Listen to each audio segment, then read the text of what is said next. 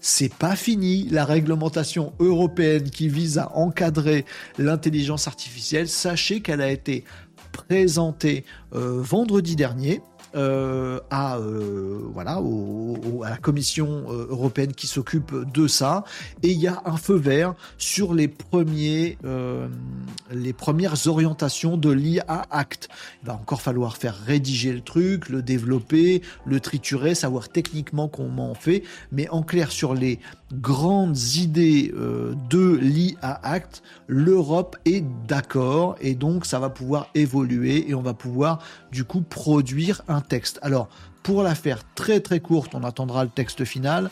Euh, de quoi sera fait euh, l'IA Act Un, euh, elle va concerner, elle va être un peu dure avec notamment les gros acteurs.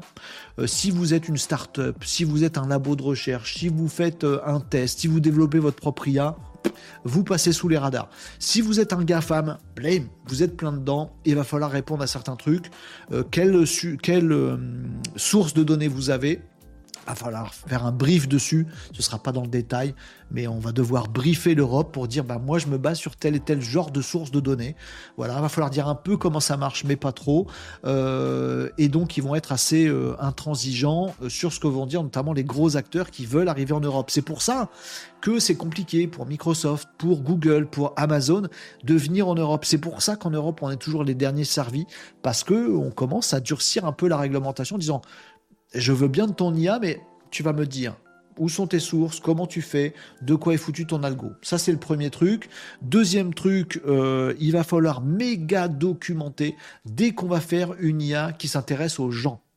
C'est-à-dire des IA pour surveillance du gouvernement, des IA pour l'éducation, des IA pour machin. Là, ça va être parcours du combattant, va falloir montrer grave pas de blanche. Si on est un petit acteur qui démarre, on est peinard. On n'est pas encore sûr de ça, mais on espère parce qu'il ne faut pas stopper l'innovation.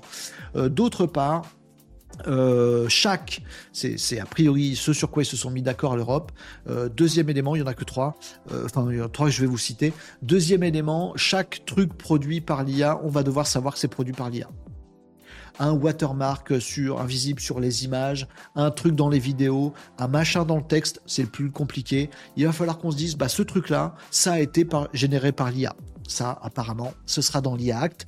Et troisième volet, quelqu'un qui, ne, qui produit un contenu et il ne veut pas que ça serve aux intelligences artificielles, il doit pouvoir le dire. Et les IA, les systèmes IA, vont être obligés d'en tenir compte. Donc ce ne sera pas une démarche de dire, ben moi, producteur de contenu, ah, je voudrais, je dis, je donne à l'IA ce que je voudrais qu'elle l'utilise. C'est pas ça. Voilà, c'est l'inverse. C'est de base, tous les contenus qui sont chopables dans des bouquins, sur le web, etc., peuvent être chopables par l'IA.